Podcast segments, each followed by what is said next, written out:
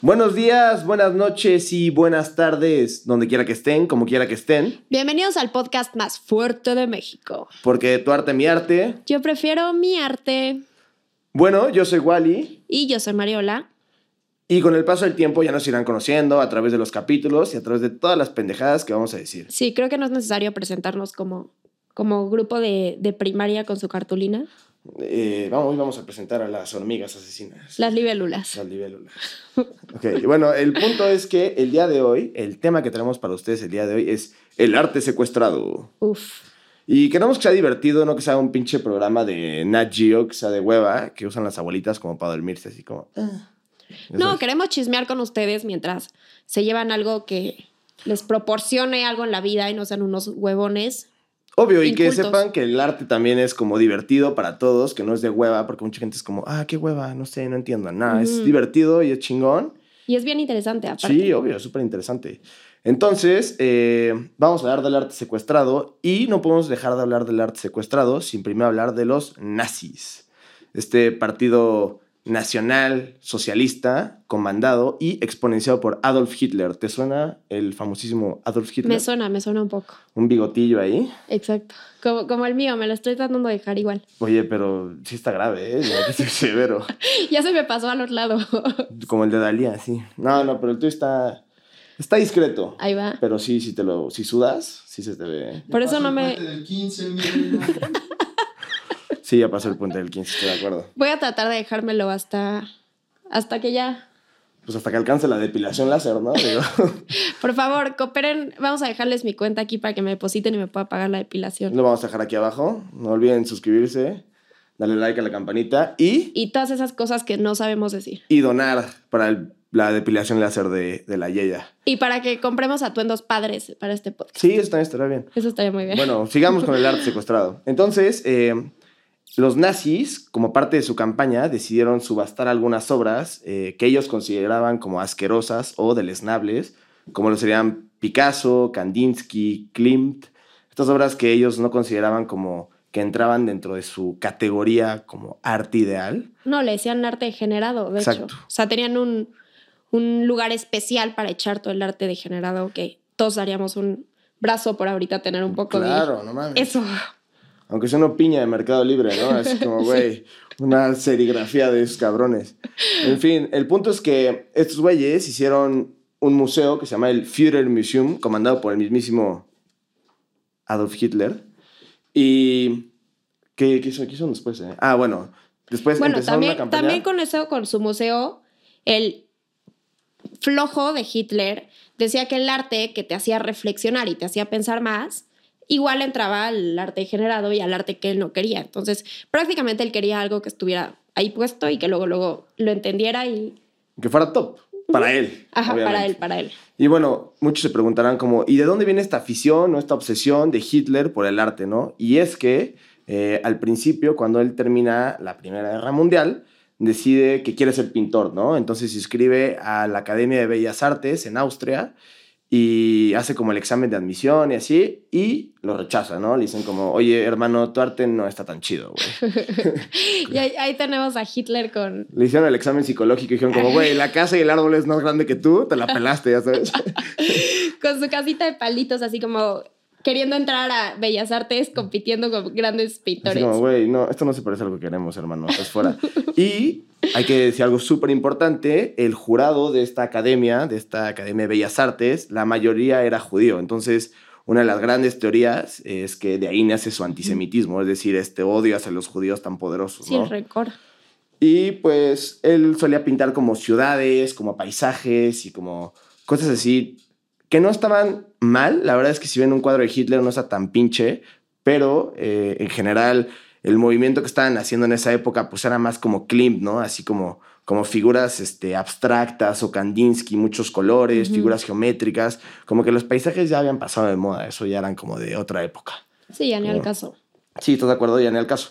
Entonces, pues se tomó muy mal el ser rechazado de la academia y ya fue cuando se inscribió al partido nazi, lo exponenció y lo demás es Es historia. historia. Exactamente. Pero bueno, eh, esa no es la única eh, historia dentro del arte secuestrado Hombre. importante dentro de esa época. Tenemos otra, que a ver qué opinas de esta historia. De ahí se siguieron mucho arte secuestrado más. Exacto. De hecho, en 1911 fue cuando se roban la Mona Lisa. Un hombre llamado Vicento Perulla, que se disfrazó de una persona de intendencia del, del museo en el que estaba, y lo único que hizo fue abrir su, su chamarra, descolgarlo y lo guardó. Literal. Así. Así, nada más se la llevó. Tenía un abrigo enorme. Dijo, chingue su madre, yo me voy a llevar esto. Lo peor es que los incompetentes tardaron dos horas en darse cuenta que había desaparecido No, el... Obvio, ese güey, o sea, el guardia era mexa, güey. o sea, era mexicano y fue como, bota. Vamos a salir aquí a la esquina del Louvre a echar unos taquitos de canasta. Unos de suadero. De suape- Uy, De suadero. Entonces, pues, ¿y luego qué pasó? O sea, ¿qué pasó Pues con la mira, Mona Lisa? justo lo cacharon porque el animal intentó venderlo al director de la Galería de Florencia. Ok. Entonces imagínate llegar así como, oye, te vendo la, la Mona Lisa al director que sabe que lo está buscando y que también ahí se busca. Sí, O sea, vaya que que es una pendejada. tache, Sí, tache por ese robo. Hay robos tontos y está ese. Bueno, y algo que me gustaría mencionarles, que es muy importante, es por qué la Mona Lisa es el cuadro más famoso de toda la historia, ¿no? O sea, muchos podrían decir así cosas como, ah, es que te sigue con los ojos, o tiene una técnica ahí que se difumina en el fondo y así, pero no.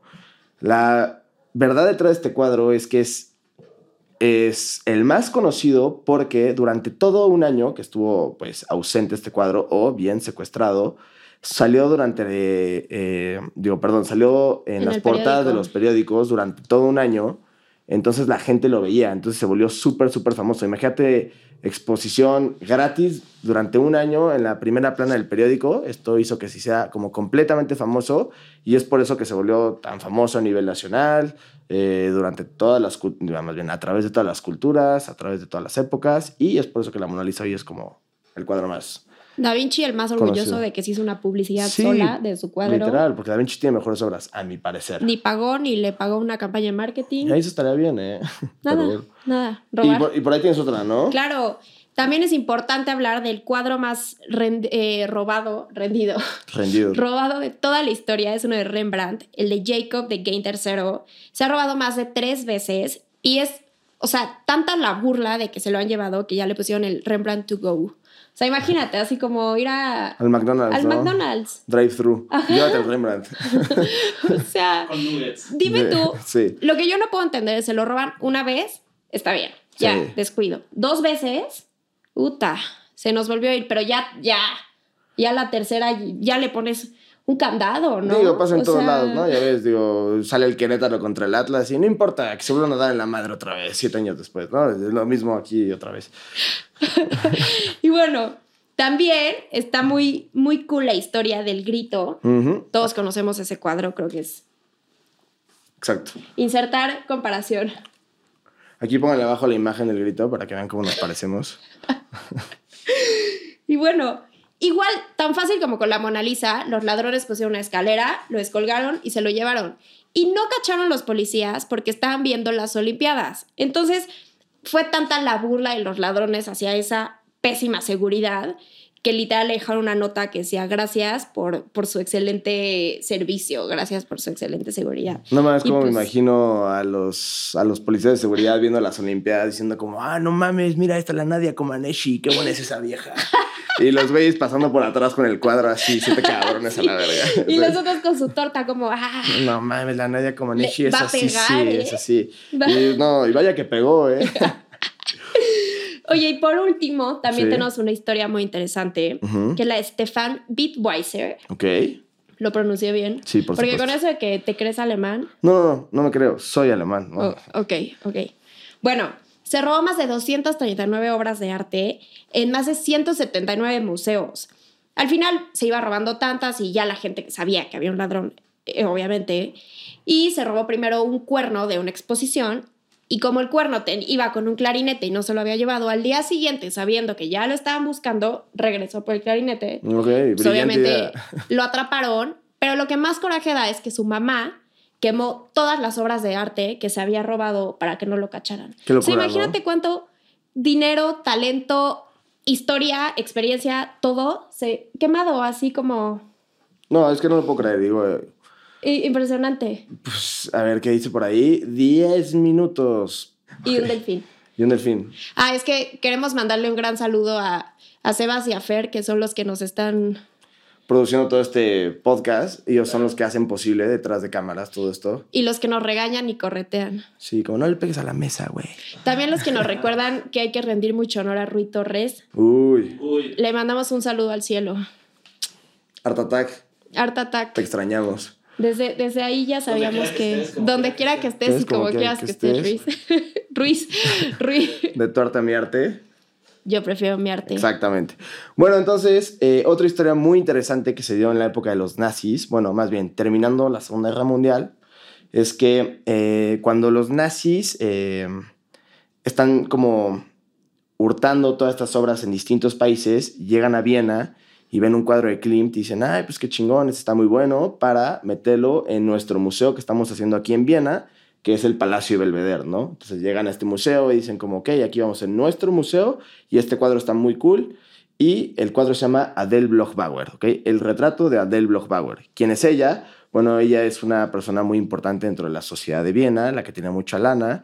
Y su esposo le dice a Klimt como, oye, no seas mala onda, píntale un cuadro a mi esposa, ¿no? De paro. Entonces, sí, de paro, de, de brothers. Entonces este güey va y se lo pinta. Entonces justo invaden los nazis Austria y estos güeyes, pues como eran judíos, salen pues por patas de volada fuera de Viena y dejan el cuadro ahí. Los nazis lo toman. Eh, y estos señores tenían una sobrina, la sobrina se escapa con ellos y cuando termina, digamos, la Segunda Guerra Mundial, ella vuelve a Viena y ve su cuadro en el museo y dice, ¿qué pedo? Esa madre me la dieron a mí, mis tíos. Entonces yo lo quiero de vuelta. ¿Qué opinarías si llegas y ves un- tu cuadro en un museo? ¿Qué dirías? Igual, lo mismo. Como lo quiero, ¿no? Haría, haría un desmadre para que... para Exacto. que- Entonces, esta persona demandó al gobierno de Austria a través de, pues, de su testamento, más bien el testamento que dejaron sus tíos, hizo todo un desmadre y al final eh, logró conseguirlo con la condición de que para ella tenía un valor como sentimental. Entonces, que porque le recordaba mucho a su tía y demás. Entonces, se lo devuelven y al día siguiente lo vende como por 120 millones de euros. Y ya con eso, solo por el valor sentimental. Eh, pues sí, por eso lo devolvieron. Pero es una gran historia. Hay una película que se llama La Dama de Oro. Debe estar en Netflix. Se la recomendamos para que sepan un poquito más de imagínate cuántas ex te hubieran devuelto los años perdidos de relación por el valor sentimental. Nah. Estuvo duro esa, ¿no? o sea, aquí, güey, a A matar, yugular. cabrón. A todas mis exes, donde quiera que estén, como quiera que estén, Les mando un beso. un besote. En a la boca. todas. Sí, en, En donde quieran. En el pescuezo, estamos bien. Oye, pero, pero, ¿qué te iba a decir? Este, tú traías por ahí una sección de noticias o algo así, ¿no? Por supuesto. Este, esa sección está brillante. Para, Oigan, nada para más. relajarnos un poquito. Sí, obvio, para que no sea tan pesado y para que sepan, va a haber parte 2 del arte secuestrado, contándoles más historias de piezas que se han robado a través del tiempo. Entonces, si les gusta esto, por favor, pídanos la parte 2 para también sentirnos bien nosotros Uh, con, con nuestras ahí. investigaciones. Sí, exacto. Sí, Oye, tenemos unas noticias. Sí, venga. No tienen nada que ver con arte, pero nos parecen muy cagadas. Sí, al final también se trata de informar, ¿no? Entonces, les voy a leer unas y a ver qué opinan, que quiero ver. ¿Qué venga, opinan? pues. Vamos a ver. Dos tamaleros se lanzan a tole hirviendo sin pensar las consecuencias.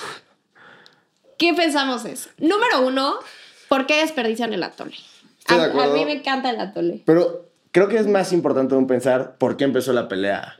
¿Por qué ahora sí? O sea, yo que se puso como en su esquina y ¿qué te pasa, Sí, pendejo? sí. Ahí tengo un atolazo, güey. güey. Sí, o no le quiso pasar unos de verde que el otro ya no tenía. Yo, algo tuvo que haber sido por, por ese estilo. ¿Ustedes qué, qué opinan? ¿Sabemos el sabor? No, no sabemos No. el sabor. No, pero yo creo que fue el, o sea, Yo creo que, o sea, quiero creer que era atole de masa. Ojalá, ojalá no sea de guayaba. güey, yo nunca me chingo un atole en mi vida, güey. Deberías. Debería. 10 de 10. ¿Sí o no? 10 de 10, de plano. Con una guajolota, ¿ok? Uf, Uh, sed guajolotas. gourmet, exacto. Oye, a ver, tengo aquí otra. Esta es en Chihuahua, ¿ok? Ok, en Chihuahua. Veamos dónde está ubicado. en el No, norte del no, país. no tenemos nada contra los de Chihuahua, solo vamos a leer su noticia. Solo contra los de Tlaxcala. Aparece misteriosa nube lineal en el cielo. Por favor, si lo están escuchando, pues imagínensela. Si están viendo el video, por favor, Fer, ayúdanos a ponerlo por algún lugar. No, no veo el presupuesto. O no hay presupuesto, entonces No, no hay. Todavía no.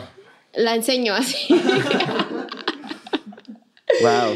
¿Qué, qué habrán pensado los de, los de Chihuahua? Pues haber pasado un avión de. No, e- eso, eso. no, eso es evidente, pero, o sea, debe pasar un avión de Volaris, obvio, ¿no? Hizo como su estela ahí en el cielo. Y la gente dijo como, no mames, un ovni. Muchos ovnis. Mu- Un ovni. Güey, ¿tú crees que hay ovnis? Yo, yo creo que sí. Yo también creo. No creo que estemos solos. No, no, no. Tipo, León Larregui es reptiliano. ¿Alguien ubica Saludos a, León Lager. ¿La, ¿La qué? Larregui. Nunca lo sé pronunciar. No, No, es el de Zoe. sí, sí, sí. ah, sí, ok. sí. Ah, eso sí sabes. Ok, va. Brillas tan lindo. Ojalá pueda venir un día. Como tu bigote. Oye, a ver, y tengo otra más. A ver, échala. Este es en Hermosillo. Ok. Oye, estamos tocando el interior de la República, por Pues lo sí, visto, para, sí. para. Ni modo que pongamos unas en Italia. Pues sí, estoy de No, acuerdo. no, México mágico. A ver, vecinos de Hermosillo se asustan tras ver a dos panteras. Y en realidad eran perros negros. A huevo era un chihuahua, ¿no? A huevo, era un chihuahua. O un cholescuincle, como que nunca han Era visto un uno. cholescuincle, era un Con su pelo así como, no mames, una pantera, güey. Oye, pero tú imagínate si juntáramos a esos de Chihuahua y a esos de Hermosillo, entre la línea vertical que vieron en el cielo y las panteras, No, con tanta ignorancia hacemos el estado de Tlaxcala, güey.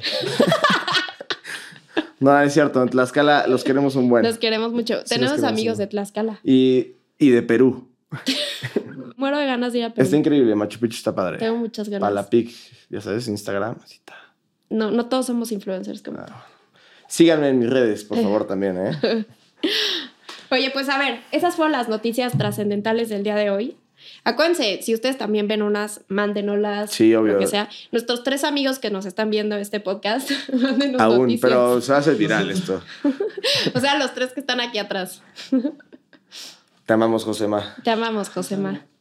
Y mm, son muy buenas. O sea, según yo, alivianan mucho. Sí. Es, es muy lindo que las pongan. Siempre vamos a recordarla. El nieto de Maribel Guardia baja las escaleras. Ah, me encanta eso. Es, o me sea, parece fundamental que el nieto de. Maribel Guardia haya bajado las escaleras, sin duda alguna. También nos gustaría que viniera aquí al, al, al Sí, podcast. hay que invitar a Maribel. Los dos. los dos.